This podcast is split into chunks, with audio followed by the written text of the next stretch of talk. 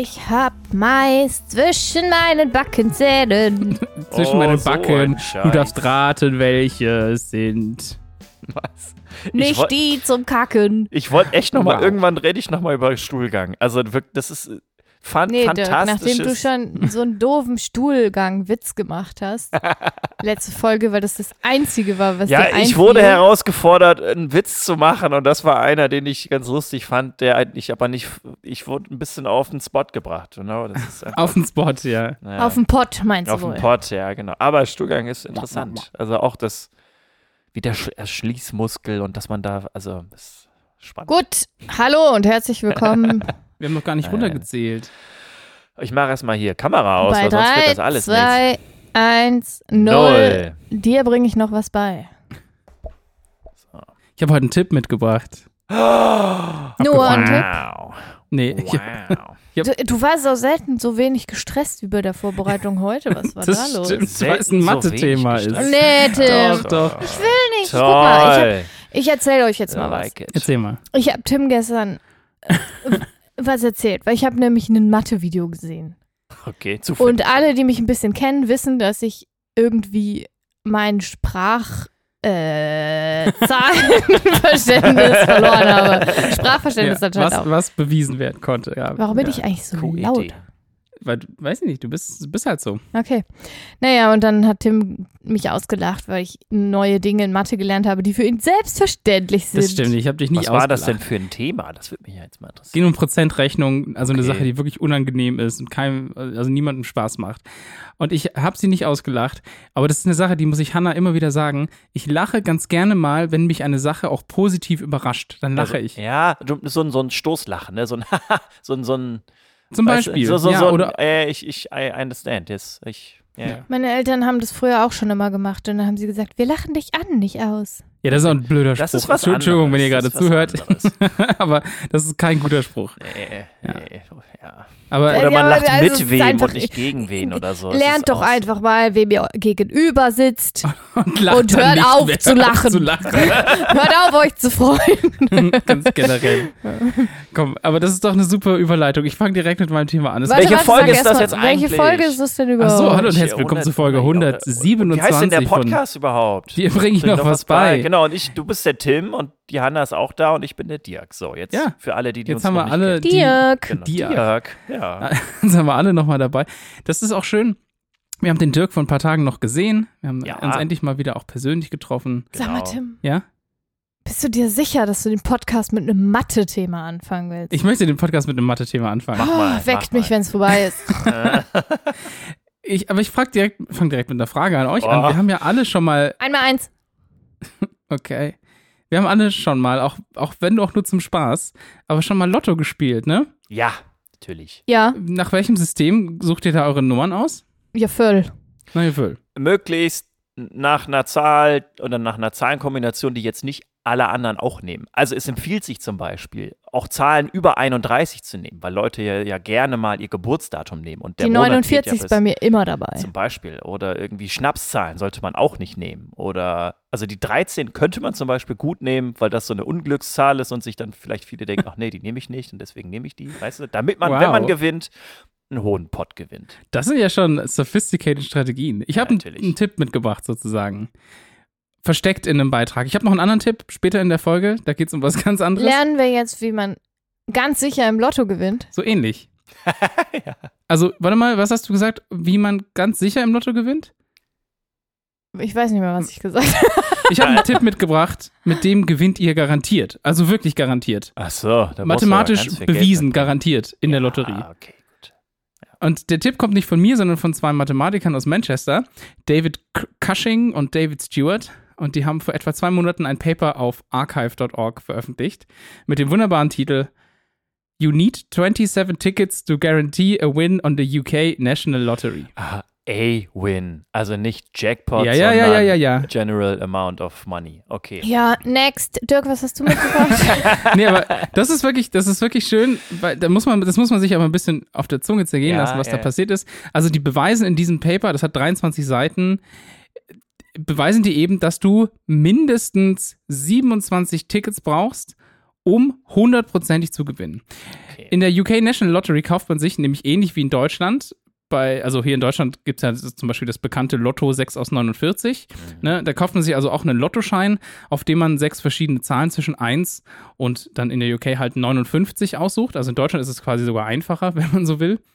Und markiert dann auf dem Schein, ja, sechs Zahlen, ne, verschiedene Zahlen. Und bei der Ziehung werden dann zufällig sechs Zahlen gezogen. Das Geld bekommt man, sobald zwei oder mehr Zahlen korrekt getippt wurden.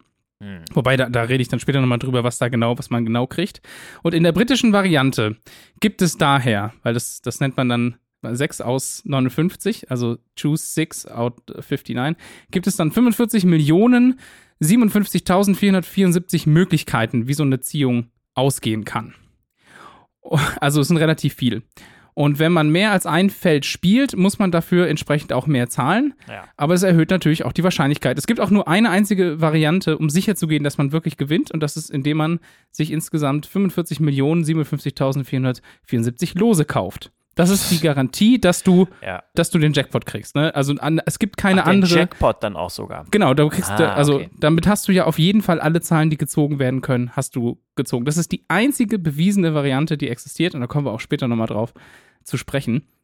Jedenfalls, Ja, aber wenn ich jetzt so und so viel Millionen Lose kaufe und auf allen die gleichen Zahlen ankreuze. ja, das ist blöd. ja, genau. Also das Genau. muss man vielleicht dazu sagen. Ja, das muss man dazu sagen, kommen wir aber wie gesagt später noch dazu. Die beiden haben allerdings gesagt oder haben gezeigt in ihrem Paper, dass man 27 Kombinationen haben kann und die haben sie auch hingeschrieben. Also in diesem Paper stehen 27 Kombinationen aus sechs Zahlen, mit denen man garantiert gewinnt. Das heißt, egal welche Zahlen gezogen werden, man hat mindestens in einer dieser 27 Kombinationen zwei richtige. Und das haben sie halt in diesem Paper sogar selbst gemacht. Das war eigentlich ganz süß. Die haben das halt auch geschrieben. Ein, ein Ticket kostet zwei Pfund, also 54 Pfund für alle Tickets. Und die hatten dann in ihrem Selbstversuch dreimal zwei richtige. Und in der britischen Lotterie ist, oder in der UK-Lotterie ist das so, für zwei richtige bekommt man ein neues Ticket. Die haben also drei neue Tickets bekommen, aber das ist ein anderes Ticket, da werden zufällige Zahlen für dich genommen. Das gibt es ja im deutschen Lotto auch, dass du so Ah, zufällig für dich ausgefüllte Tickets machst. Genau, die haben sie dann wieder ein, eingereicht, da haben sie nichts gewonnen, sodass der Verlust insgesamt bei 54 Pfund lag für das ganze klar. Experiment. Ja, gut. Ja, man muss allerdings nicht dieselben Zahlen nehmen, wie die das in dem Paper gemacht haben. Man kann mit dieser Vorschrift, die sie dort gegeben haben, die geben sogar einen Code vor und also haben äh, alles bereitgestellt, kann man selber sich so ein Set aus 27 Kombinationen zusammenstellen. Und das ist eigentlich super schön gemacht, weil die beweisen das mit, einer, mit so Strukturen aus der finiten Geometrie. Das sind so wirklich, du malst quasi auf so ein Blatt Papier, kannst du so Dreiecke aufmalen, mit denen du beweisen kannst, dass wenn ich einfach in die, in die Ecken von diesen Dreiecken Zahlen reinschreibe, dass ich das mit, min, also mit maximal 27 Tickets hinkriegen muss. Das ist eigentlich wirklich super cool gemacht. Also du, du kannst das mit so Formen beweisen, dass das geht. Und das haben die auch gemacht. Und das hat auch der Mathe-YouTuber Matt Parker gemacht. Den kennt man vielleicht. Also einer der größten. Ja, der bei Äh, Number Files auch immer ganz viel macht. Genau, ne? genau. Ah, ja. Der macht auch so Stand-Up Math, Stand- heißt, glaube ich, ja, sein Channel, wenn ich ja, das ja, richtig weiß. Ist gut. Und der hat das auch gemacht und hat das mit anderen Zahlen gemacht, hat das auch eingereicht und hat das, hat das gezeigt. Also der hat sowieso gesagt, der Beweis ist, ist korrekt. Ne? Also das ist ja nicht zwingend so, wenn du was auf Archive, äh, Archive hochlädst, ist das erstmal nicht peer-reviewed, aber der, der, der Beweis ist, ist schön und richtig und hat das selber gemacht und hat tatsächlich auch einmal zwei richtige gehabt und dann halt quasi dieses neue Ticket bekommen. Und das alleine finde ich ja spannend genug. Aber aus mathematischer Perspektive ist eine Sache noch, noch also viel, viel spannender. Und zwar haben sie halt bewiesen, dass 27 die kleinstmögliche Zahl ist an Tickets. Ah, das ist das Das heißt, ja. äh, also mit der man garantiert gewinnt. Mit 26 geht es nicht. Mit 26 gibt es genug Fälle, dass du eben nicht zwei richtige hast. Und mit 28 hättest du quasi zu viel bezahlt. Also mit 28 Tickets hast du mehr Geld ausgegeben, als, nötig. du müsstest, um sicherzustellen, dass du Ja. mindestens einmal gewinnst. Ne? Du hast natürlich immer die Chance, dass du noch mehr richtige hast, klar. Das steckt da mit drin. Das heißt, der Kern dieses Paper ist dann sozusagen, was ist die geringste Kombination sozusagen, die man haben muss, damit man mindestens einmal gewinnt. Garantiert. Ganz genau. Genau. Ganz okay. genau. Also das ist dann, sozusagen. nee, nicht sogar Ja. noch genauer, um dass du mindestens einmal gewinnst mit zwei richtigen. ah, okay. So, und die haben das, die haben da, wie gesagt, auch dazu Code veröffentlicht, der es erlaubt, die Mindestzahl für andere Lotterien nach ähnlichem Prinzip zu berechnen. In der deutschen Lotto 6 aus 49 Lotterie müssten es, wenn ich das Paper richtig verstehe, 19 Tickets sein, damit man aus den 13.983.816 Möglichkeiten, sind ja weniger, weil wir haben ja äh, nur 49 Mhm. Zahlen, mindestens zwei richtige hat. Bei einem Ticketpreis von 1,20 Euro wären das also 22,80 Euro, die ich mindestens zahlen müsste. Allerdings, und das ist so der Caveat hier, gewinnt man hier in Deutschland nur bei zwei richtigen plus Superzahl. Das heißt, eigentlich brauchst du drei richtige und dann gewinnst du 6 Euro. Oder ab drei richtigen. Und da bekommst du halt einen Anteil von dem, was gerade im Jackpot ist. Das heißt, da müsste man die Rechnung nochmal neu anstellen und mit drei richtigen sieht die Anzahl wahrscheinlich nochmal ein bisschen anders aus, äh, bei der man was gewinnt. Ist also alles eine nette Spielerei. Das schreiben die Autoren auch selbst in dem Paper. Die, die haben geschrieben, also nachdem sie quasi über ihren Verlust von diesen 54 Pfund geschrieben haben, This unfortunate incident therefore serves both as a verification of our result and of the principle that one should expect to lose money when gambling. Das fand ich eigentlich ganz süß. Und auch wenn es mathematisch wirklich schön ist, reich wird man damit auf jeden Fall nicht. Und es gibt aber mehrere Fälle, bei denen Lotterien sich nicht genug überlegt haben, wann sie Geld ausschütten oder wie sie das machen. Es gibt zum Beispiel den Fall eines Mathematikers, der hieß Stefan Mendel oder Mandel, glaube ich. Und der hat gemerkt, dass das Geld, das im Jackpot liegt, teilweise bis zu dreimal so viel war wie die Kosten, wenn man jede einzelne Kombination als Ticket tatsächlich kauft. Und das hat, hat er, glaube ich, zuerst in der rumänischen Lotterie gemacht. Da sind es nämlich nur fünf Zahlen, die gezogen werden. Und dann hat er sich andere Leute gesucht und Investoren und Investorinnen Ah, ach so. und hat einfach den gesamten, also hat einfach genauso viele Tickets gekauft, wie es halt Kombinationen gibt. Und Oh. hat dann das Geld aufgeteilt mit den Leuten. Weil die Kosten auf jeden Fall geringer sind als das, was im Jackpot. Genau, was im Jackpot war. Oder, Ah, oder man okay, wartet halt so okay. lange, bis der Jackpot gut gefüllt ist. Vielleicht nochmal so. auf das Deutsche bezogen, ne? Also er hat anscheinend damit 14 verschiedene Lotterien gewonnen. Komplett, also leergeräumt sozusagen, mit was alles im Jackpot war. Ja. Und wieder auf Lotto 6 aus 49 bezogen, bedeutet das, man müsste eben diese 13.983.816 Tickets kaufen. Das sind, äh, wenn man 1,20 Euro zahlt, 16.780.579 Euro und 20 Cent, die man ausgeben müsste. Und ich würde sagen, manchmal ist mehr im Jackpot drin, oder? Als 16 Millionen. Nicht oft, aber In schon, Deutsch, oder? Also jetzt in Deutschland oder? Ja. Ja, da sind auch mal so 30 Millionen oder so drin. Würde ich auch sagen. Allerdings haben die meisten Lotterien der Welt natürlich aus diesen Geschichten gelernt und es gibt ganz viele Regeln, die gegen sowas eben vorgehen. In der deutschen Teilnahmebedingung, in der aktuell geltenden für Lotto 6 aus 49 steht zum Beispiel unter Kapitel 1, nee, in Teil 1, Kapitel 4, Nummer 2, der Höchstbetrag eines Spielauftrages, das heißt der Spieleinsatz und die Bearbeitungsgebühr beträgt 2500 Euro. Ah, Das heißt, das darfst du einfach nicht Ja, machen. aber das dann kannst du es ja stückeln. da brauchst du dann aber, wie viele Leute, wie viel musst du reinstecken? 16 Millionen? Da musst du ja, also Ja, brauchst auch viele durch Leute. Ich 2000. genau, also Also ich, Ja. das gibt da wirklich ganz, ganz viele spezielle Regeln. Auch ich weiß gar nicht, wie es mit so Tippgemeinschaften ist. Da müsste ich einfach nochmal Also, weil recherchieren. wenn nur, wenn nur der Vorgang limitiert ist, dann ist es ja egal, weil dann machst du halt x Vorgänge. ja, also die werden da Schutzmechanismen haben, dass das nicht geht. bestimmt. Ja, bin ich mir relativ sicher. Aber Und ich dachte, du hättest dich geresearcht. Ich hätte was? Ich hätte gut Researched. geresearched. Das hast du gedacht, ja. So, das kommt, das, so kommt das vor. Vielleicht Ja. nochmal weg davon, ganz zum Schluss nochmal die Erinnerung, Glücksspiel lohnt Kann sich nicht und kann machen. süchtig machen. Also lieber ganz gleich lassen oder lieber als mathematisches Problem versuchen zu lösen. Ich fand es super spannend. Ich fand das einfach total interessant zu gucken, dass man das machen kann und dass es halt auch einen wirklich, wirklich schönen Beweis dafür gibt. Das wollte ich gerade sagen. ja. Also, dass man das ausrechnen kann, war ja irgendwie klar. Also, dass man jetzt irgendwie, dass es irgendeine minimale Anzahl an, an Kombinationen gibt, die man braucht, um irgendwie mit zwei zu gewinnen, das, das, das ist ja eigentlich offensichtlich. Aber Hm. welche Zahl das jetzt ist und wie viel Geld man reinsteckt und wie viel man am Ende rausbekommt und dass sie es tatsächlich auch selber gemacht haben, das ist halt irgendwie Ja. sehr lustig. Ja. Und für alle, die das wirklich super spannend finden, wenn ich das noch richtig im Kopf habe, dann nennt sich diese, diese geometrische Struktur nennt sich Fano-Ebene. Und es lohnt sich wirklich, das anzugucken. Es ist nämlich wirklich auch für Leute, die wenig mit Mathe zu tun haben, gut nachvollziehbar, weil es halt so, so bildlich ist. Ja. Also mir hat das sehr viel Spaß gemacht. Und ich habe ja nur mein Lotterie, nee, wie heißt das? Menschlotter Aktion Menschlotterie los. Das sind, glaube ich, da ist ja das Ticket die Zahl, die man hat, ne? Und die Ach so. besteht, das besteht, glaube ich, aus 16 zahlen oder so. Ui, ich glaube, da müsste ich ganz okay. viele Tickets kaufen. Naja, dafür gibt es eine monatliche Ziehung. Egal. Ich habe auch noch nie was gewonnen, Herr Lotterie.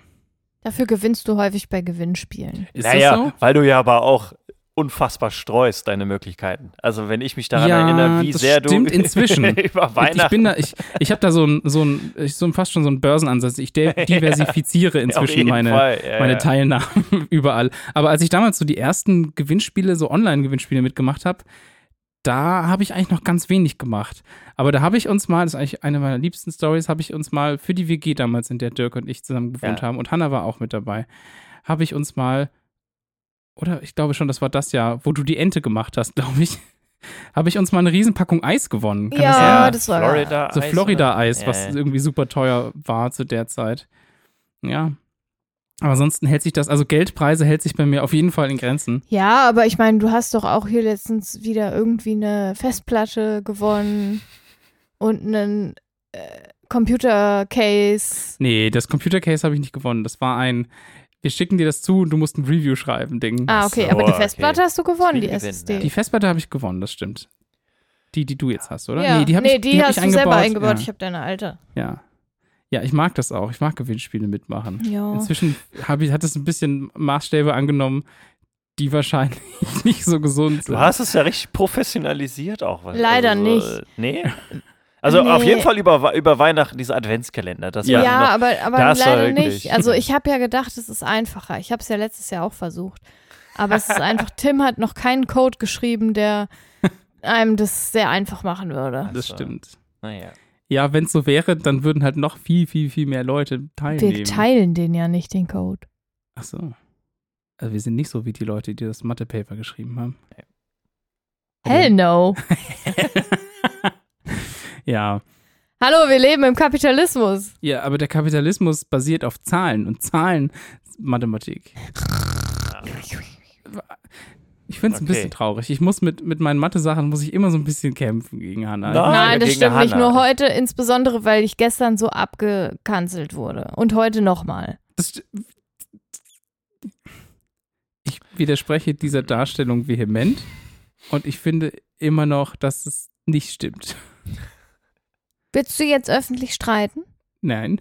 Ich will, ich will nur deiner Darstellung widersprechen. Weißt du, Timmy, ich finde es wirklich, wirklich von Herzen super schön, dass du dich so für Mathe begeisterst. Ja. Und ich finde, du wählst für den Podcast mittlerweile meistens Mathe-Themen, die auch irgendwie halbwegs interessant sind. das jetzt für auch? mich. War das okay? Ja, Okay. Aber ich finde Mathe ja auch irgendwie eigentlich gar nicht doof. Ich fühle mich nur so doof, weil ich viel nicht Ach so. verstehe. Ja.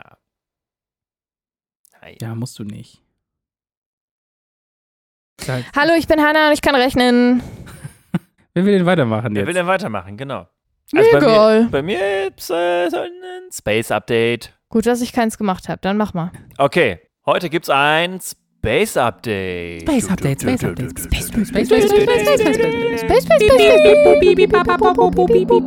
Satellit, Alien, papapapap. Das ist ein super Jingle. Das, das müssen wir, das müssen wir irgendwie, das, das, das machen wir für die nächsten Space Updates auf jeden Fall wieder. Und zwar das James Webb Space Telescope. Das ist Hast ja du davon schon mal Podcast geredet? Schon mal, Was ja, ist das, schon Dirk? Was ist zweimal.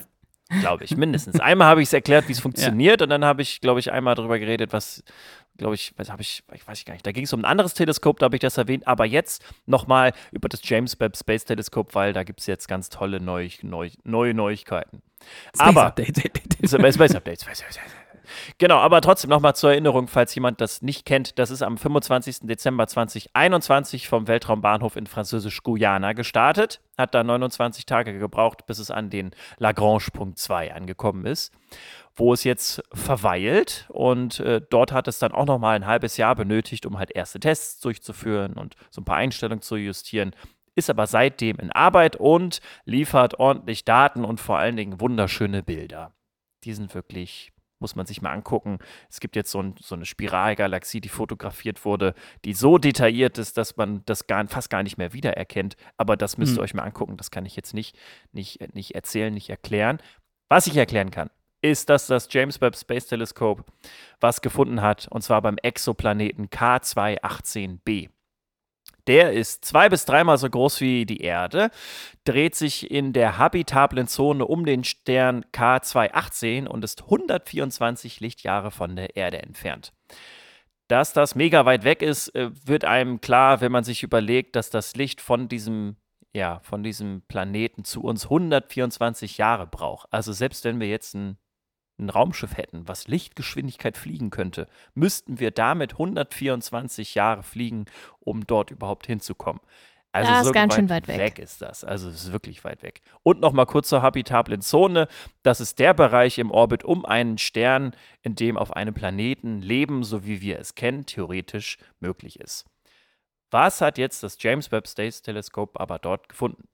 Kohlenstoffverbindungen in der Atmosphäre. Hm.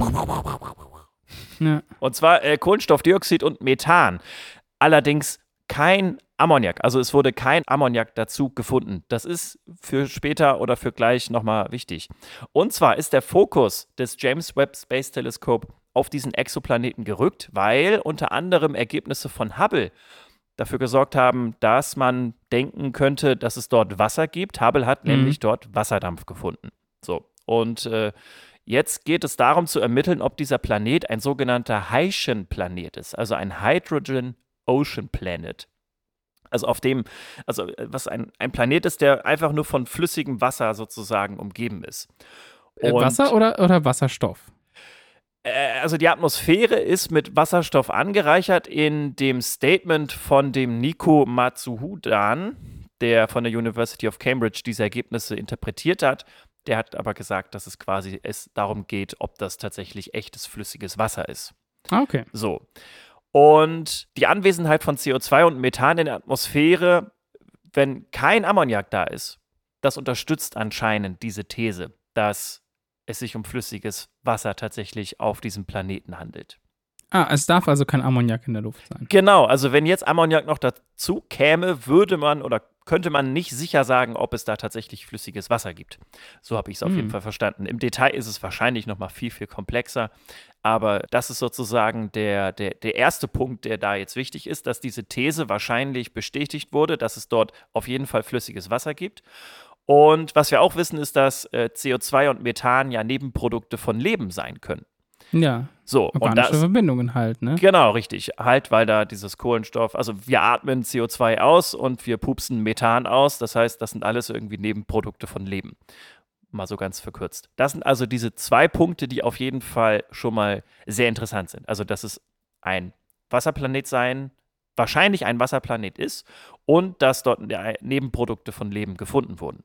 Was das James Webb Space Telescope aber jetzt noch gefunden hat, und das ist viel, viel spannender und tatsächlich irgendwie Earth-Shattering oder halt wirklich, das kann richtig, richtig interessant und richtig wichtig werden. Und zwar hat das James Webb Space Telescope Dimethylsulfid oder kurz DMS in Spuren gefunden oder man, man, es, es, es deutet darauf hin, dass es das dort geben kann. Und das ist ein Nebenprodukt von Leben, was tatsächlich ausschließlich ein Nebenprodukt von Leben ist. Also CO2 kann auch durch andere ja, vulkanische Aktivitäten entstehen, genauso wie Methan, aber dieses DMS ist wirklich ausschließlich ein Nebenprodukt von Leben. Unter anderem von Phytoplankton. Und das ist sozusagen der Beginn der Nahrungskette. Also das ist da, wo Mhm. das erste Mal äh, sozusagen Leben in irgendeiner Form energiereich angereichert ist. Und äh, DMS, das kennen wir auch, wenn wir schon mal am Meer waren. Und zwar ist DMS dafür verantwortlich, dass das Meer nach Meer riecht. Man kennt ja diesen Geruch so ein bisschen, ne? Also Ja. diese Mischung aus Salz und so dieses, dieses Fischige so ein bisschen. Und das, was man da riecht, das ist DMS. Und das wurde jetzt in, in kleinen Anteilen dort auf diesem Planeten gefunden. Man ist jetzt sich noch nicht ganz sicher, ob das jetzt auf jeden Fall definitiv dort äh, zu finden ist. Die werden jetzt diese Daten noch weiter untersuchen und die werden Mhm. auch noch mit unterschiedlichen Geräten diese Atmosphäre noch mal weiter ja, messen lassen. Diese Daten, die sie jetzt daraus gefunden haben, die wurden durch diese Instrumente NIRIS, also Near Infrared Imager and Slitless Spectrograph und NIRSPEC, Near Infrared Spectrograph, ermittelt und es wird jetzt noch mit einem anderen Gerät, was auch beim James Webb Space Telescope vorhanden ist, das ist das MIRI Mid Infrared Instrument, wo dann nochmal ein anderer, anderer Bereich sozusagen da analysiert wird. Mhm. So, Aber ich habe jetzt mal eine Frage, Dirk. ja, Wurde es jetzt gefunden oder nicht? Es gibt Hinweise drauf. Ich glaube, genau, das muss es noch wurde noch, werden. es wurde nicht in der Menge gefunden, dass man sich auf jeden Fall sicher sein kann, dass es dort auf jeden Fall zu finden ist. Es Äh, ist aber, es, es, wurde gefunden. Na, es gibt Messdaten, die das Genau, nahelegen, also- dass es genau, dort zu finden richtig. ist. Das ist ja, Ja, gar aber es ist ein Unterschied zu sagen, ist es in, ist es in einer winzigen Menge gefunden worden oder es ist, gibt Anhaltspunkte, dass es dort vorhanden ist. es gibt Anhaltspunkte, dass es dort zu finden ist. Also das ist Okay. ja bei diesen Analysen ja auch nicht Ja. so eins und null. Also du hast Ja, dann dann ja. ein Spektrum, also ein Spektrum an an, an, an Hinweisen, dass es dort eine gewisse Prozentanzahl Anzahl von CO2 zum Beispiel gibt oder von Methan oder von irgendwelchen anderen Stoffen. Ja. Und das lässt sich auf diese Entfernung mit diesen Messgeräten noch nicht 100%ig sicher bestätigen. Und wenn es nicht, sich nicht zu 100% bestätigen lassen kann, dann wird es auch nicht so formuliert, dass man das auf jeden Fall gefunden hat. da haben wir so. noch nie drüber gesprochen, oder? Über diese Geschichte mit Spektra Spektralanalyse von so Sachen, oder? Noch nee, nicht ich, genau. ich habe mich Ja. einfach nur gestört an der Formulierung mit. Es wurde gefunden, aber man ist sich noch nicht so Hm. sicher, dass es gefunden wurde. Da denke ich mir so, ja, was denn jetzt? Ja, so wie ich es gerade erklärt habe. Ja, ja, Also, ja genau. ich habe es ja verstanden. Ich wollte deswegen nur ist die meinen Frage ja auch Beweggrund. gut. Ja. Ja.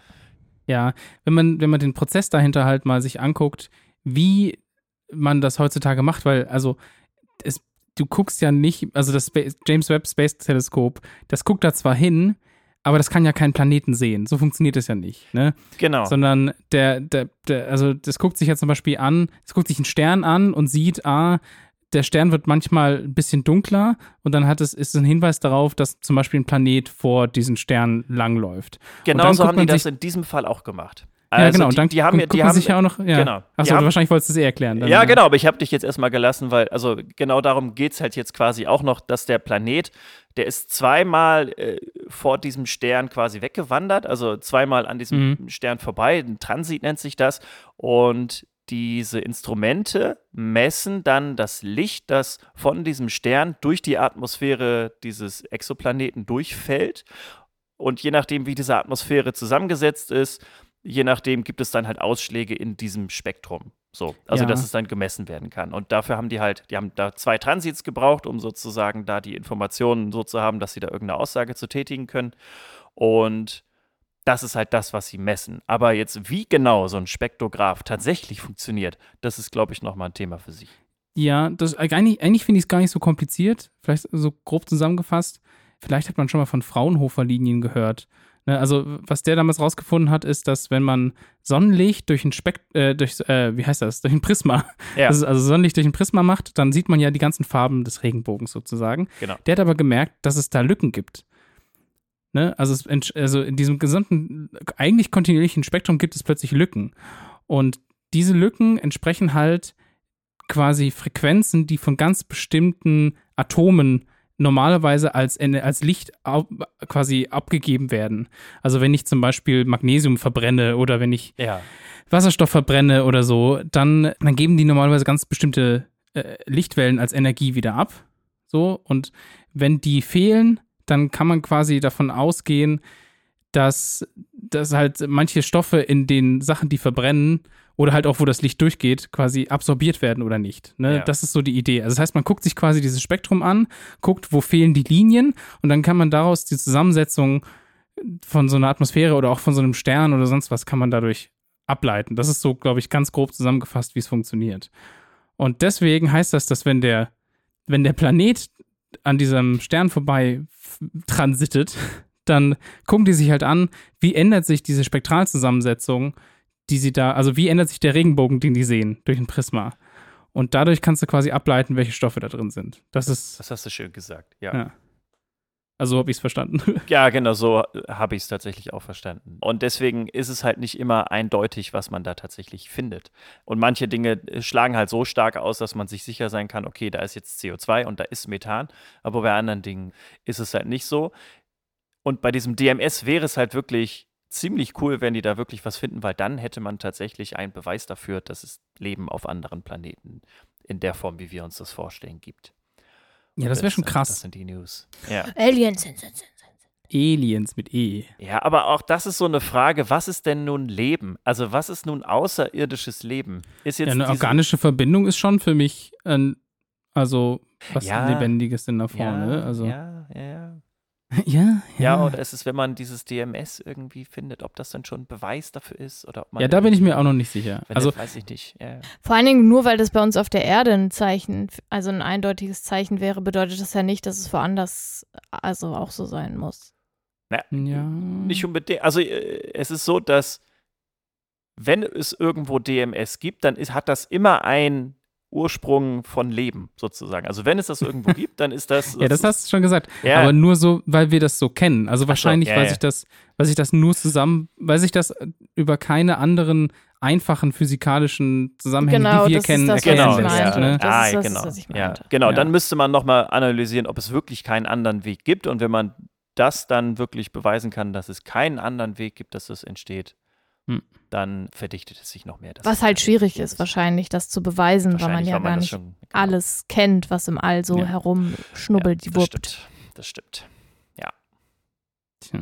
Und dann kommen die Aliens und sagen, ha, Mathe funktioniert ganz anders. Also, was ich ja spannend daran finde, jetzt stell dir einfach mal, einfach mal vorgestellt, einfach mal für Spaß, dass da tatsächlich so Plankton rumhängt. Dann würde ich mal davon ausgehen, Ja. Dass man quasi sagt, also vielleicht kann man das ja hin, dass man sagt, ja, da ist nur Plankton. So.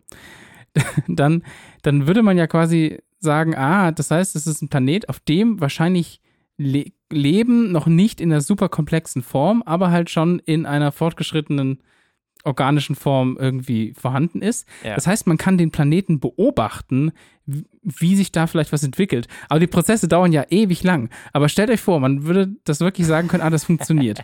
Und dann würde man ab dem Moment anfangen, diesem Planeten zuzuschauen über Jahrmillionen, wie sich da Sachen eventuell entwickeln oder nicht. Ja, und ohne dich jetzt enttäuschen zu wollen, aber in Jahrmillionen existiert die Menschheit nicht mehr. Das Oh, kriegen du. wir nicht mehr mit. Vor allen Dingen, das ist ja auch das Spannende, das, was wir jetzt von dem Ding sehen, ist 124 Jahre alt. Ja, genau. Aber Also das- 124 ja, ist ja, ist ja nichts im Ja, ja, das Vergleich stimmt. von den so kosmischen ja, ja, das. Skalen. Und ich glaube, Millionen Jahre ist auch nicht so schlimm. Aber man könnte ja eigentlich mal einen Raumgefährt entwerfen, was dahin fliegt. Und Ja. auf dem Weg dahin müssten halt So ein paar Kinder ja. zur Welt kommen, die Oder dann so alle so ausgebildet werden. Und die gehen alle auf dem Weg dahin halt in Unis und so und lernen den ganzen Scheiß, den sie halt brauchen, um, Ja. um den da können. Machen so. Campuspartys und so. ja. ja. Ja, aber also, äh, ja, jetzt, jetzt so ein, so ein Gefährt, das Lichtgeschwindigkeit erreichen kann, geht ja sogar theoretisch ja gar nicht, weil das dann ja irgendwie unendlich Hey, das machen wir ja auch nicht so. Wir machen das mit Wurmloch-Geschichten. Wurmloch. Ach so, ja, Ja, warp wenn wir den Raum so sehr krümmen. dass wir da woanders wieder rein können, ja, easy. dann machen wir so sag eine Bescheid, wenn du da. Einstein-Rosenbrücke. also easy, easy, easy. Ja, Ja, herzlich willkommen zum pseudowissenschaftlichen Podcast. Dir bringe ich doch was bei mit Dirk und Tim. Entschuldigung? Hä, Wurmlöcher gibt's. Ja. Ja, hey, haben wir da eigentlich drüber gesprochen? Bestimmt, oder? Über Über diesen. die Aliens, die die, die Nein, mexikanische nein. Regierung Nein, nein, heute gezeigt haben. Oh Gott. das war auch gut. Mal, damit wisst ihr, wann wir heute au wann wir aufnehmen. Ja. Ey, diese Bilder von diesen Oh. Aliens in Mexiko. Großartig. Wenn du es noch nicht gesehen hast, Hannah, es lohnt sich. Aber nee, es gab mal eine, ein Aufsehen ging durch die Medienwelt, als da irgendjemand, äh, also so eine Zeitung irgendwie geschrieben hat, hey, die haben im Computer ein, ein künstliches schwarzes Loch erstellt. Und überall wurde halt nur gesagt, es wurde ein schwarzes Loch erstellt. Also halt in Miniatur schwarzes Loch und so. Aber das war eine Computersimulation. halt alle haben halt quasi das so geschrieben, als ob da in irgendeinem Lab wirklich jemand ein schwarzes Loch gemacht Hey hätte. Leute, unter meinem Bett, ne, habe ich auch einen kleinen Versuch laufen. So. Ist es Mit so? einem winzigen schwarzen Loch. Weil du meinst, weil du, weil du da Sachen immer verlierst, die dann auch nicht mehr auftauchen. Nee, die sind jetzt 124 Die sind hinter dem Jahre entfernt. 24 Jahre entfernt. Wow. Schön. Ah. Ich finde es gut, dass du schon so spacig bist, dass du inzwischen quasi Strecken mit, als, mit Zeiteinheiten beschreibst, Ja. so wie mit Lichtjahren halt, Ja. was ja eine Streckeneinheit ist. Ja. Ja, ja. Smart. Ja. Ja, nice. Okay, Ja. komm, wir, ge wir gehen mal wieder aus dem, aus dem Spacigen raus Richtung was Irdischem. Hanna, du hast doch bestimmt was Irdisches mitgebracht. Während äh, Dirk erzählt hat, ist unsere, übrigens unser Kater eingeschlafen und hat seinen Kopf die ganze Zeit so runtergedötzt auf die Matratze, weil er den halten wollte. Das war sehr Das passiert mir sonst immer nur im Zug, wenn ich so wegpenne und dann macht's Bomb, weil ich mit meinem Kopf total gegen das Fenster knalle. Und es ist immer peinlich und für einen selber ist es super laut und es hat wahrscheinlich sonst niemand mitbekommen. Aber ja. Ja, ich glaube, mein Thema ist nicht das beste Thema für den Abschluss, ist mir gerade eingefallen, weil das jetzt nicht super happy ist. Hey, ich habe noch einen Tipp am Schluss. Ah, das ist gut. Der jetzt ah, alle das, wieder hochzieht. ah, das ist doch gut. Weil bei mir geht es nämlich um Brustkrebs. Oh. Wow. Wow. Hello. Okay, dann erzähl mal. Brustkrebs ist die häufigste Krebserkrankung bei Menschen mit weiblich gelesener Brust und die Überlebenschancen haben sich in den letzten 25 Jahren erheblich verbessert. Mhm. Wie, das erzähle ich euch jetzt. Und zwar eine von acht Personen mit weiblich gelesener Brust erkrankt in ihrem Leben an Brustkrebs. In Deutschland. Es gibt etwa 70.000 Neuerkrankungen pro Jahr und ab 30 Jahren gibt es jährlich eine von den Kassen übernommene Tastuntersuchung durch MedizinerInnen. Haben wir vielleicht alle schon mal gehört. Gibt ja auch mal wieder so Kampagnen, Check Your Boobs, alles Mhm. abtasten und so weiter. Und damit diese Knoten in den Brüsten aber von den MedizinerInnen überhaupt erkannt werden bei dieser Tastuntersuchung, müssen die Knoten in der Regel bereits ein bis zwei Zentimeter groß sein. Mhm. Und jetzt kommt aber der Clou. Sie können auch kleiner sein, wenn die Tastuntersuchung im Rahmen einer MTU durchgeführt wird. Und zwar durch eine medizinisch-taktile Untersuchung Mhm. können bereits Veränderungen ab einer Größe von 6 Millimetern erkannt werden. Mhm. Und eine Studie aus Indien mit mehr als 1000 Ah. Teilnehmenden hat jetzt gezeigt, dass medizinisch-taktile UntersucherInnen nur einen Prozent der bösartigen Gewebsveränderungen in der Brust nicht ertasten konnten. Und das ist halt Sehr schon gut. ganz schön krass. Ja. Und da geht es nämlich um Menschen, die eine Sehbehinderung haben, beziehungsweise vollkommen blind, blind Das finde ich sind. so toll, dass du das Thema rausholst. Ich habe es seit Wochen schon bei mir liegen und dachte, ich will mich da nicht rantrauen, weil ich zu wenig weiß. Aber ich finde es super spannend. Ja. Und ich finde es richtig gut, dass du das raus, also dass du das jetzt rausgeholt hast. Ja, ist äh, ganz interessant, weil schon seit vielen, vielen Jahren die Idee durch äh, besonders eine Person halt hervorgebracht wurde, dass halt Menschen, die nicht sehen können, einen feineren Tastsinn haben. Mhm. Und diese Person wurde sehr, sehr lange eigentlich von der Fachwelt ausgelacht. Hm. Und auch so, also zumindest belächelt. Und durch diese Studie aus Indien mit über 1000 Teilnehmenden, die eben diese bahnbrechenden Ergebnisse eigentlich Mhm. hatte, wurde das jetzt schon mal ganz gut eigentlich unterstützt, was diese Person angenommen hat. Und es äh, liefen jetzt auch in Österreich Studien Hm, dazu, die okay. eigentlich auf ein ähnliches Ergebnis kamen. Okay, das heißt, die, diese, die, die Ergebnisse konnten quasi nochmal Genau. reproduziert werden. Genau. Mhm. Und das ist ein besonders guter Vorhersagewert, sagen halt auch die AutorInnen der Studie, weil dieser Vorhersagewert ist halt entscheidend, weil wenn Brustkrebs früh erkannt wird, liegen die Heilungschancen halt bei Mhm. 80 Prozent. Und das Mhm. ist halt ziemlich hoch. Diese taktile Untersuchung dauert ungefähr 45 Minuten, was halt deutlich länger ist als bei der jetzigen Praxis. Mhm. Also, wenn ich jetzt so aus eigener Erfahrung spreche, das sind vielleicht drei Minuten maximal. Mhm. Ja, wenn wir nach großen, so einfach nur nach großen Knubbeln suchen, Genau. wahrscheinlich, ja. Und die PatientInnen werden sowohl im Liegen als auch im Sitzen abgetastet und vorab werden halt auch so Orientierungsstreifen auf die Brust geklebt. So können halt die MTUs im Anschluss genau sagen, an welcher Stelle sie etwas gespürt haben. Weil, Mhm. ne, Ah. muss, damit man Ja. weiß, hier rechts, links, oben, unten Mhm. und so. Wie so beim Zahnarzt. Quadrant 3, 7 Ja, OB. nee. Sagt man dann. Ja, ich weiß nicht, ob du aus ad hoc aus für, dem, für das Thema noch was beisteuern willst oder kannst, weil bei mir geht es jetzt tatsächlich weiter in eine andere Vorsorgegeschichte. Hm, Also dazu nicht. Ich habe, also ich glaube, die BBC hat dazu, dazu mal was geschrieben, aber es war schon eine Weile her. Ich habe bloß vor ein paar Tagen gelesen, dass jetzt ganz, ganz viele Gruppen, also da ist, glaube ich, Microsoft mit dabei und andere auch, äh, ihre ganzen KIs zusammenlegen wollen, um Krebsforschung, also KI, die Krebs erkennt, nochmal richtig krass zu boosten, weil Es ist interessant, weil darüber wollte ich eigentlich gar nicht reden, Aha. aber es ist tatsächlich mittlerweile auch belegt, dass das Krebsrisiko durch KI viel besser bestimmt werden Mhm. kann Aha. Ja. als durch durch men MedizinerInnen. ja, menschliches medizinisches Ja. Personal. Oh je. Und zwar richtig krass. Also die finden ja Anzeichen, wo Ärztinnen und Ärzte oder Fachpersonal sagen würde, da ist nichts. Wir Ja. können nichts sehen. Und die sagen das schon Wochen, bevor der erste Hinweis darauf Ja. überhaupt zu sehen wäre. Und ich glaube, das ist vor allem bei so Lungenkrebs, wenn ich das richtig im Kopf habe. Aber Auch Es- für Brustkrebs. auch für Brust, genau, auch für Brustkrebs, ja. Und ich weiß nur, das ist jetzt ganz neu, dass eben ganz viele, es gibt ja super viele Leute, die an KI forschen, die sowas machen soll. Und es gibt da jetzt halt eine Gruppe, die gesagt hat, wir kombinieren quasi die verschiedenen Ansätze und versuchen sozusagen einfach eine super Power Framework KI-Gruppe irgendwie zu machen, um das Problem endlich mal handelbar zu machen, so. Okay.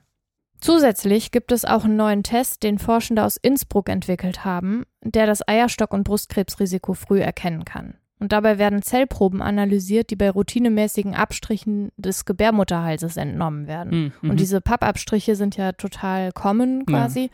Die WIT-Tests untersuchen den epigenetischen Fußabdruck für jede Krebsart einzeln und berechnen einen individuellen WIT-Index. Das steht für Women's Cancer Risk Identification. Women's finde ich ein bisschen daneben, muss ich sagen, aber Ach, VRIC quasi. VRIC. Oder? Ist da. nee, Nee. WID-Index und dann Women's Cancer Risk und dann Identification. Ach so, das heißt, Cancer Risk ist einfach raus aus der. Okay, Genau. Ich habe mich schon gefragt, wie das mit drin ist. Okay, wait. Ich weiß nicht, ob es damit auch zu tun hat, dass der Forschende, der da also maßgeblich dran beteiligt war, irgendwie WIT im Namen hat. Ich weiß nicht. Fand ich ein bisschen weird. Okay. Ja. okay.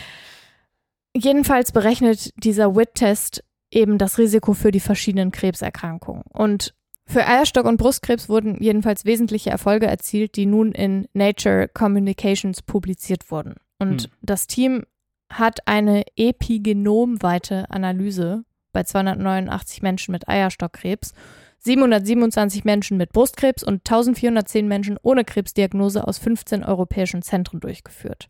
Also belastbare Daten. Genau. Mhm. Und die WIT-Tests zur Analyse der epigenetischen Fußabdrücke für Brust- und Eierstockkrebs konnten die an Krebs erkrankten Menschen durch die Analyse einer einzigen Probe aus dem Gebärmutterhalsabstrich mit hoher Wahrscheinlichkeit identifizieren. Weißt du, wie hoch?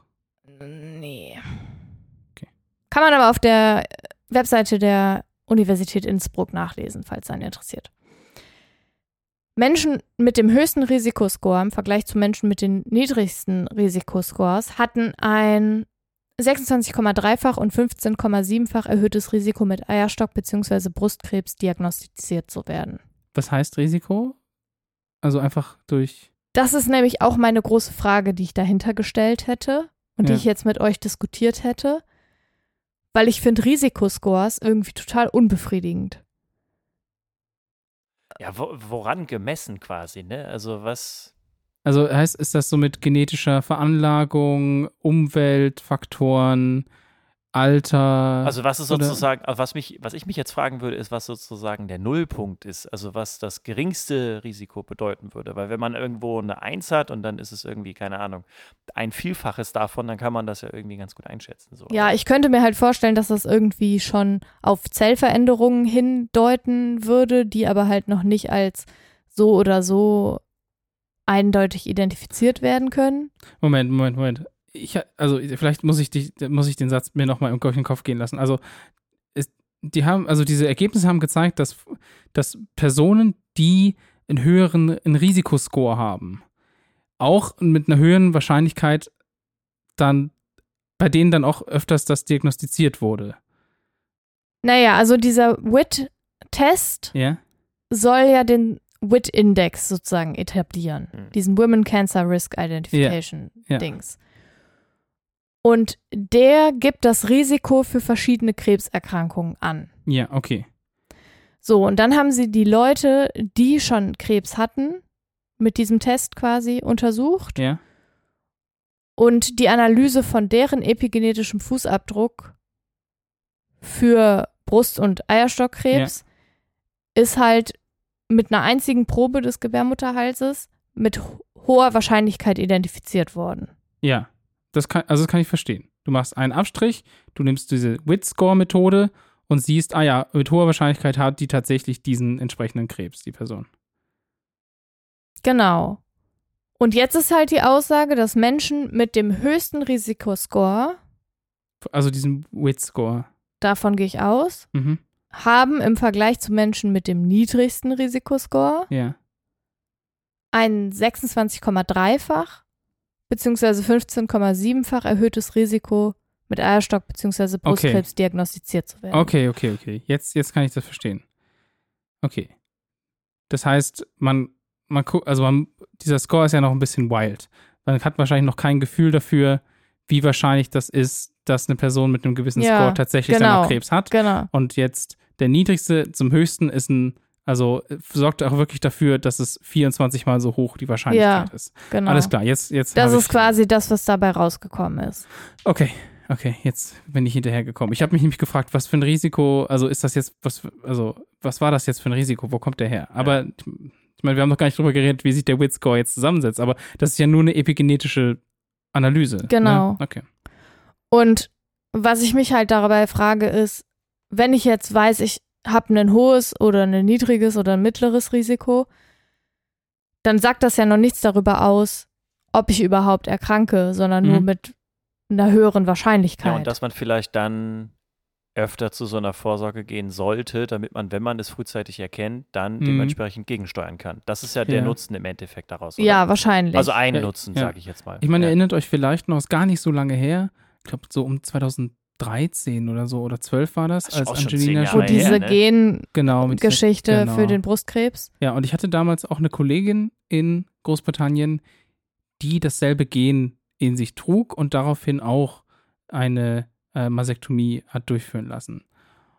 Und das war ja damals ein Riesenthema, weil man, weil das halt quasi ein auf gut Glück ist. Ja, Ne? Mhm. Also man macht das, ohne zu wissen, ob es notwendig ist. Und das ist schon ein massiver Eingriff. ja, Ne? Ja. Und wenn da der Score vielleicht hilft, das zu unterstützen und da verlässlichere Aussagen drüber zu machen, dann ist das natürlich, wäre das natürlich Ja. hilfreich, ja. Die Schlüsse, die man dann daraus zieht, können dann ja auch wieder individuell, sage ich jetzt mal, Ja. gezogen werden. Und das, was ich gerade meinte, dass man dann einfach vielleicht vorsichtiger ist oder einfach regelmäßiger zur Vorsorge geht, das kann ja schon helfen, dem vorzubringen. Ich weiß, also das ist natürlich jede persönliche Entscheidung natürlich, wie man Ja, sowieso. ja, das ist aber interessant, dass du das sagst, weil darauf bin ich nicht gekommen. Weil ich halt so dachte, so, ich will doch nicht wissen, dass ich mit einer hoher Wahrscheinlichkeit krank werde, wenn ich es eh nicht verhindern Ach kann. so, ja.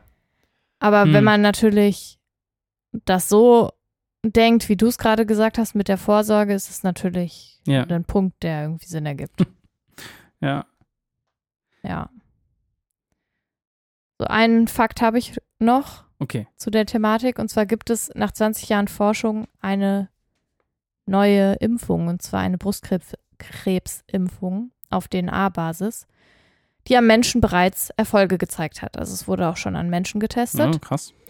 Die Impfung führte zu einer starken Immunantwort gegen einen bestimmten Typ von Brustkrebs. Und die Ergebnisse dazu wurden von den Forschenden der University of Washington School Medicine in der Zeitschrift JAMA Oncology veröffentlicht.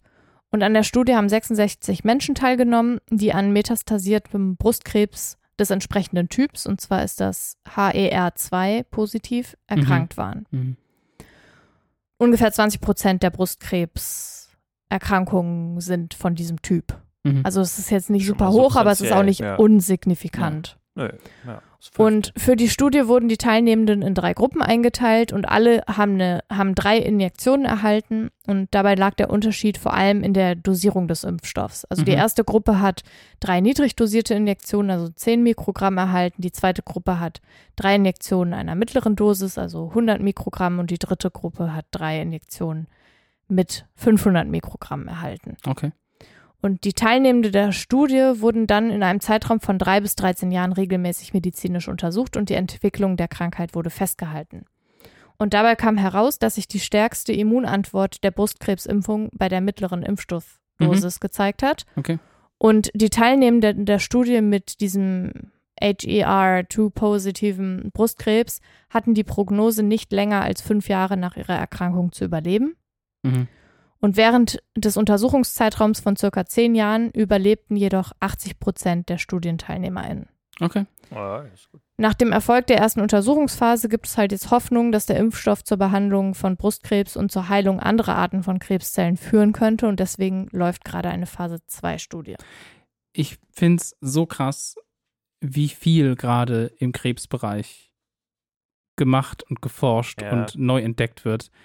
Also ich habe da ja meine verschiedenen Webseiten, die ich da, wo ich da regelmäßig drauf gucke und es vergeht keine Woche, in der nicht jemand Neues, ein neues Paper dazu rausgebracht hat, dass dieses und, und jenes Verfahren dafür sorgt, dass dieser Krebs sich nicht mehr weiterentwickelt. Ich meine, habt ihr das gelesen mit, das war so ein Kind, wo Krebs im, in, den, in der Rückenmuskulatur gefunden wurde und man hat den, man hat mit, bei dem quasi dafür gesorgt, dass das, dass der sich in in einem Muskel verwandelt hat, der Krebs. Nee. Das ich Abgefahren. nicht Das, sind, mitbekommen. das Ja, ist ja, ab- ja krass. wild. Also Ja, ja. man findet gerade einfach Sachen, um, also ich glaube, es hat auch ein bisschen damit zu tun, dass Corona ein bisschen Forschungsgelder wieder in die medizinische Forschung auch gebracht hat. Aber es werden gerade einfach so viele Sachen entwickelt und neue Ansätze gefunden, um Krebse entweder dafür zu sorgen, dass die, dass die nicht mehr äh, sich bewegen können, dass die sich selber kaputt machen. Es passiert so krass viel und das ist also allein, dass man über Impfungen gegen Krebs und so, äh, dass man darüber spricht. Ja. Ich hätte das, als ich als- Kind zum ersten Mal von Krebs gehört habe, hätte ich niemals gedacht, dass man jemals eine Impfung gegen Krebs finden Ich finde kann. das interessant, weil ich finde, das war immer so ein Thema, was Leute in der Schule gesagt haben. Kleine Kinder, die gesagt haben, was willst du mal werden? Und dann ich, ich entwickle einen Impfstoff gegen Krebs. Stimmt, ja. Also, Und das, ja, aber ich habe das, das Gefühl, man hört in der Forschung jetzt viel, dass es da neue Ergebnisse gibt, aber ich habe noch nicht das Gefühl, dass das so richtig auf die Straße kommt. Also, Nee, na, dass ey, das sind Ja, Ergebnisse, die das werden sind- an, an irgendwelchen Zellkulturen oder Ja, in Mäusen ja, aber, höchstens das ist gemacht. so- ja, aber man- das jetzt ja. nicht. ja, ja, genau. Genau, Das aber, ist halt an genau, Menschen das fängt jetzt so, getestet. Genau, es fängt jetzt so langsam an, dass das auch tatsächlich einen Impact so ein bisschen hat. Das ist Ja. immer so schade, wenn man Dinge, also über in der Wissenschaft irgendwie erfährt, neue Ergebnisse oder neue Prozesse oder Mhm. Verfahren, die aber ja noch überhaupt gar nicht irgendwem helfen, sage ich jetzt mal direkt. Also so. Und da hoffe ich, dass das jetzt auch alles so ein bisschen, wie gesagt, auf die Straße kommt und tatsächlich dann den Menschen halt auch wirklich in, in Massen sozusagen hilft. Das finde Ja. schön. Ja. Ja, und ich glaube, dass, also wir, wir sehen, glaube ich, gerade an zwei Sachen, dass da große Veränderungen sind. Das eine ist halt Krebs und das andere ist Alzheimer. Also Ja, ja, jetzt auch mit dem los. Medikament, was in den, was in den Vereinigten Staaten zugelassen ist. Und also auch die Forschung, die da gerade aktiv passiert, das ist. Ach, ist sowieso krass. super viel. Also Hirnforschung ist ja auch Mhm. super krass. Ich hätte euch heute beinahe auch wieder ein Hirsch. Hirschforschungsthema mitgebracht. Hirschforschung. Was glaubt ihr, wie oft sitzt so ein Hirschforscher, ein Hirschforscher, kommt so, kommt so rein und sagt, ich, ja, ich bin. Hirschforscher. Ach, Hirn meinst du? Nee, nee, nee, nee, Hirschforscher. Oh, Jetzt mal nicht so Symposium. unhirsch. Falsche, falsche Wow. Konferenz hier. Genau. Ja, genau. ja, es gibt ja noch den Hirschindex, da kann man auch mal drüber sprechen. Okay. Hat davon schon mal was gehört? Nein, Hirschindex? Hm, Boah, egal. die Folge ist mir zu wild heute. Ja, heute geht's, geht's um viele Sachen. Ja. Ja, also zu diesem sehr deprimierenden Thema tatsächlich jetzt noch kurz als Abrundung. Es gibt super viel, was sich da gerade tut und auch schon getan hat. Und das A und O ist tatsächlich einfach wirklich keine Angst davor zu haben, zu den Vorsorgeuntersuchungen Mhm. zu gehen, weil das halt wirklich vernichtend sein kann, wenn man das nicht regelmäßig macht. Und halt auch gut auf sich selber zu gucken, also den Körper halt ich finde es auch unangenehm, irgendwie mich so intensiv immer wieder mit potenziellen Tötungsgründen ja. auseinanderzusetzen. So, ja, ich taste mal wieder meine Brüste ab, weil wäre halt Aber ich scheiße. könnte ja so. sterben, Ja, ja. genau. Mhm. Also finde ich schon wirklich sehr unangenehm. Aber ich glaube, das ist wirklich sehr sinnvoll. Hm. Ja. Ja, ich denke das leider auch regelmäßig. Man sollte mehr Sachen wahrscheinlich machen und öfters zum Arzt oder zur Ärztin gehen, aber ja. Ja, ja, ja. Ja, und dann können wir jetzt ja noch sagen, dass, dass hier Perseverance erfolgreich Sauerstoff auf dem Mars äh, produziert hat, umgewandelt Du hat. meinst das kleine Moxie-Modul? Genau, von Das habe ich gar Perseverance. nicht mitbekommen. Nee, ich hatte fest damit gerechnet, Dirk, dass du, dass Ich du meintest, auch. es geht um Space, ja, Space, Space, genau, Space, genau. Und Dass ich, du darüber erzählst. ich hatte überlegt, ob ich das erzähle heute. Und dann habe ich gedacht, nein, das Thema ist zu klein. Also das Ende vom Lied ist, dass dieses Modul von Perseverance, was jetzt nicht super leistungsstark oder was auch immer ist, hat aber doppelt so viel Sauerstoff generieren können auf dem Mars als erwartet Das schon mal und gut. vorhergesehen. Und da von dem Sauerstoff, das jetzt, der jetzt generiert wurde, kann ein kleiner Hund zehn Stunden lang atmen. Das Ja. ist gut. Nur ist der nicht mitgekommen. Das ist jetzt, ja, ja. Oh, nicht noch eine Leica. Ja. genau, ja. Guck mal, wenn wir schon so kleine Mini-Facts raushauen. Oh ich habe Gott. ich hab heute Ah. überlegt, ich hatte was gelesen, eine Studie, die hat, hat quasi rausgefunden, dass SportlerInnen quasi als größer, beziehungsweise dicker, beziehungsweise kleiner und dünner eingeschätzt werden, je nachdem, welche Nummer sie tragen auf ihrem Jersey. Wirklich? Ja. Ja, so eine 1 ist schlank und eine Ja, 99 ge- ist ja also klein und je, dick, je höher die Nummer, umso größer und also massiver wird die Person eingeschätzt. Also ich muss, ich glaube, da, da gibt es viele Vorbehalte in der Studie. Ich habe auch nur drüber ge, so, gef- bin nur drüber geflogen. Und die haben das mit Cartoon-Charaktern gemacht, aber Ach so. ja, aber das war, das, das hatte ich auf jeden Fall auch offen. Aber ich wollte ja eigentlich noch einen kleinen Tims Tipp mitbringen, weil wir hatten Ja. den schon lange nicht mehr. Deswegen äh, lassen wir endlich mal wieder das, das, äh, das gute alte Jingle jetzt laufen. Toll, toll, toll, Tims Tipps. So. Und zwar, ihr kennt das sicherlich. Und zwar habe ich das letztens auch wieder gehabt und mir ist das mein Leben lang immer wieder aufgefallen. Jetzt habe ich per Zufall einen Tipp dazu gelesen. Und zwar, ihr kennt das, ihr kocht abends und macht, keine Ahnung, Spaghetti mit ein bisschen Knoblauch und so dran. Ja. Und es ist egal, wie sehr ihr eure Hände danach wascht und abschrubbt. Der Knoblauchgeruch geht einfach nicht von euren Händen weg. Es sei denn, man hält ein Messer mit einer Klinge. Du kennst den Tipp schon? Natürlich, der ist uralt. Also Ich kenn kannte das verschied- nicht. Ich kenne verschiedene Tipps, wie man den Geruch wegkriegt. Also entweder reibt man sich die Hände mit Essig oder Zitronensäure ein.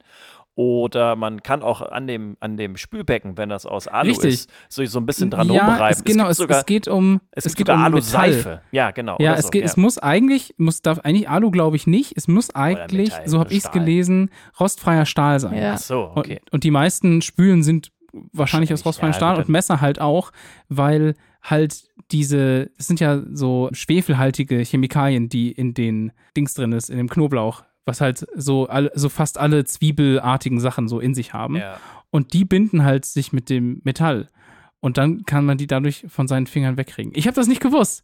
Mensch, Es funktioniert auch nicht. wie es funktioniert nicht. Na, es ist Also nicht wenn ich's komplett mache, es funktioniert nicht. Also es, es, ich, bei mir habe ich das Gefühl, das mildert das ein bisschen ab. Aber ich habe gemerkt, dass irgendwie einfach so Essig oder Zitronen, einfach eine offene geschnittene Zitrone einfach auf den Händen gerieben, irgendwie am besten funktioniert. Deswegen mache ich das nur noch so. Aber vielleicht einfach mal beim nächsten Mal mit einem Messer oder so probieren. Mann, hätte ich das mal gewusst. Na gut, mit diese, äh, wer, es gibt bestimmt Leute, die haben es noch nicht gewusst. Genau, richtig. So. mehrere. Ja, aber jetzt sag doch nochmal, wie muss man die Hand unter Wasser halten, damit es funktioniert? Gar nicht unter Wasser halten. Du musst die Hände an Metall reiben. Also einfach, wenn du zum ich Beispiel. dachte, man muss es mit Wasser und Metall machen. also ich würde dir empfehlen, du gehst ja eh zum Waschbecken Ja, und wenn dein Waschbecken tatsächlich aus, aus Stahl ist, ist es nicht. dann einfach die Hände am Waschbecken mit, also äh, Ja, einfach okay. dran reiben. Möglichst viel Ja. Kontaktfläche. Ja, also möglichst viel, wirklich nicht, nicht an der Kante, sondern wirklich an, an die Metallfläche, dass du da, ja, dass möglichst viel Oberfläche da berührt wird und dann sollte das funktionieren. Und es gibt halt wirklich Seife, die einfach aus Stahl ist. Also, die ist natürlich keine Seife, aber einfach so ein Stahl. Super männlich. Die wird, die wird bei DM die bei Seins bei verkauft. Seins verkauft. In, in, in Kollektion mit dem Baumarkt. Stahlseife, genau. Äh, Ja, mit, hier mit dem, mit hier dem mit den Sägespänen, Sägespänen, Duschgel genau. so. Nee, aber also, weißt du, also die, die, diese, diese Knubbelform von der Seife hat, die man so kennt, von so einer Kernseife oder so einer ne, runden und das einfach aus Stahl. Das soll auch, kann man kaufen, Ja. aber ich glaube, man kann auch Ah, das habe ich schon mal gesehen, habe mich immer gefragt, nehmen. was Ja. soll der Scheiß? Das Ach, der, ich habe tatsächlich keinen Scheiß. Bei, meiner, bei meinen Eltern zu Hause Hast ist so ein sowas? Stück Seife mit so einem Stahl. Ja, aber das ist Stück drin. für um äh, Ja. magnetisch an. Ist das für magnetisch? Ja. Ja, Ich habe gedacht, das wäre doch auch Das ein smarter. Move. so eine doppelseitige. Das ja. ist tatsächlich ein magnetisches Seifenstück. Damn it. Aber Okay, warum? Wir haben gar keine funktioniert? Magneten. da- Also nichts, mag- also vielleicht dann, vielleicht funktioniert das auch. Mensch, ist okay, der Tipp, der kam last minute. Ich habe das heute gelesen, es tut mir leid. Probiert's mal aus. Äh, Schreibt Genau, mir in die richtig. Kommentare. wie Schreibt euch erstmal die. Hände schön mit Knoblauch ein. Schön den Knoblauch überall dran reiben. und dann, Und dann geht's. dann Warte mal, wo hat, war das nicht letztens auch ein Video von Luxan Wunder, wo sich irgendwie schön mit Knoblauch die ganzen Hände eingerieben Mit wurden. Zwiebel. Mit Zwiebel. Ah, genau, mit Zwiebel. Die Zwiebel einmal in der Mitte auseinander und dann schön die ganzen Hände eingerieben. Aber ich habe noch, noch einen Knoblauch-Fact, den ich auf äh, Instagram gesehen habe und der natürlich überhaupt nicht verifiziert ist und keine Ahnung, ob das stimmt. Aber wenn man Knoblauch isst, das soll irgendwie den Geruch, den man dann, da- den der Körper absondert als männlich gelesene Person, soll anscheinend bei weiblich gelesenen Personen wohl irgendwie ankommen. Weil das diesen. Ja, Wow. negativ. Nee, nein, nein, also Doch. eben nicht den Mundgeruch. Wie gesagt, das, was ich Nee, gehört der habe. das- Körpergeruch, das geht ja auch durch den Schweiß raus. Und Ja. ich finde, das stinkt. Ich schätze auch mal, dass das sehr subjektiv ist. Ja, das ist es ja sowieso. Mensch, ich will doch nur, ich hab Mensch, Dirk, deine Noch Flirt, ich warte drauf, Knoblauchflett, bis du mal so ein, bis du so ein Oh, Pickup-Artist Nein, überhaupt nicht. Ich hab- ich hab das- ich Dirks hab das- Flirt. Pickup-Tipps. Oh, aha, wenn es jemanden gibt, der keine Pickup-Tipps geben kann, dann bin ich das. Ja, Also, das äh, qualifiziert dich ja, das zu Tim auch recherchieren. nicht. Okay, dann ist das so ein Hallo. Iron, dann ist das so Hallo. ein ironischer Teil. Ich sag Jetzt immer, lass mich noch erklären, warum das angeblich gut sein soll. Das Ja, ist okay. total bescheuert eigentlich, weil da dieser Schwefel drin ist und Schwefel soll anscheinend dafür sorgen, dass es eine bessere Durchblutung im Körper gibt, unter anderem auch im, Ge im Genitalbereich und dass das deswegen anscheinend, wahrscheinlich aber jetzt nicht nach eurem Feedback, dafür sorgen soll, dass, es, dass man irgendwie in den Köpfen von Menschen irgendwas auslöst, dass das anscheinend irgendwie gut wäre. So, Also das ich. soll der Hintergrund sein. Okay.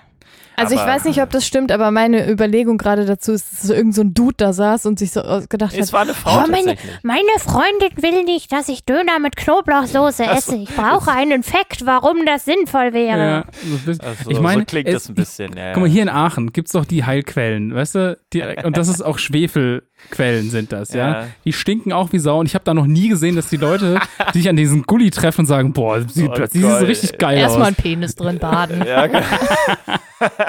Ich habe letztes Mal gesagt, wir sind familienfreundlich. Jetzt, ja, heute Ja, ein nicht. Penis nee, ist ja, doch nicht unfamiliär. da kommt drauf an, wenn du fragst. Wusstet ihr, dass die Mehrzahl von Penis Penis ist? Also Es gibt mehrere? Pluralwörter für Penis. Du kannst auch Penisse sagen. Und was Hanna immer gerne sagt, Penaten. ist Prio, äh, Priapen. Priapen. Ja, wegen Ja. Priapos. Das ist Gott der Fruchtbarkeit und der hat einen immens großen Penis. Schwengel. Ja, wirklich. Ja, ja Der ist Priapos, so- also googelt der den ist- mal. Der ist so lang wie und so dick wie Kein sein Scheiß. Unterarm mindestens. Googelt mal die, also Google Bildersuche von Priapos Ja, ist, ähm, ja, Eye-Opening. ja, ist, äh, ja, Eye-Widening, ja, interessant. Und ich finde, mit diesem Fact können wir wunderbar diese Ich Folge glaube auch, beenden. ja, ja. Das, äh, Ja. Besser wird's nicht. Ja, der Ja. Titel ist Priapen. Okay. Muss das sein, sonst wird, die, wird, die wird sonst vielleicht auch Indiziert. prima, FSK 18. prima Primaten. Pen. Moment, nein, Angeben. scheiße, prima Pen geht auch nicht. nee, Primaten. Primapen, Primapen. Prip, Pri- nein, äh, prima. Ich finde prima reicht. Prima gut. Pri, pri, Okay, prima prima. gut, prima gut. Ja, prima gut. Und die Folge erreicht euch aus, aus, unserer, aus unserem Sommer unterwegs sein. Wir haben Wann magische kommt die Tricks denn raus? angewandt. Die ist ja dann In, Ende Zwei Wochen. September. Dann, ja, in anderthalb Wochen kommt die Folge genau. raus. Da bin ich, bin ich auf einem anderen Kontinent. Richtig. Ja. Deswegen reist die Folge in die Vergangenheit, um aufgenommen zu werden und kommt, ist aber natürlich frisch jetzt. Hier. Aber keine 124 Jahre. Richtig. Genau. So, das war doch mal Okay. wieder schön. Ne? Bye, wir haben uns bye. wieder über vieles unterhalten. Ich finde das immer wieder sehr bereichernd. Auch wenn es mit Mathe angefangen hat. Guck, wir konnten mit, wir konnten mit Priapen aufhören, haben mit Mathematik angefangen. Wie es meistens halt so läuft.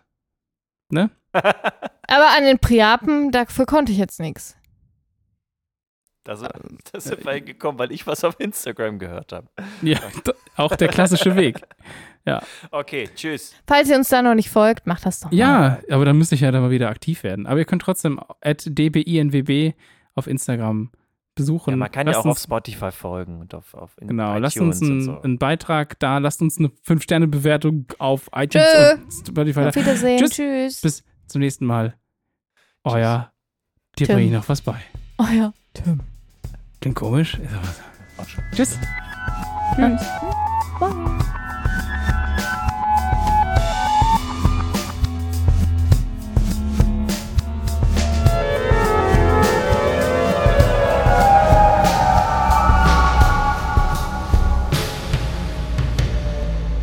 Eine Bagger.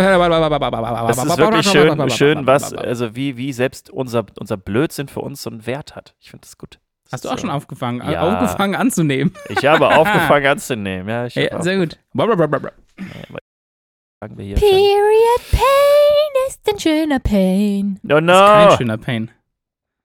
Ist ein What the schöner hell is happening now with the Reaper thing? 60 Stunden wollten wir nicht aufnehmen, ne? Äh, What the 60 hell? Stunden, wie kommst äh, du? Was? What the hell? Ich habe bei Rewe Lieferdienst was bestellt. Und zwar wollte ich mir Wiener Würstchen bestellen. Und ich habe die Zahl 1 ausgewählt.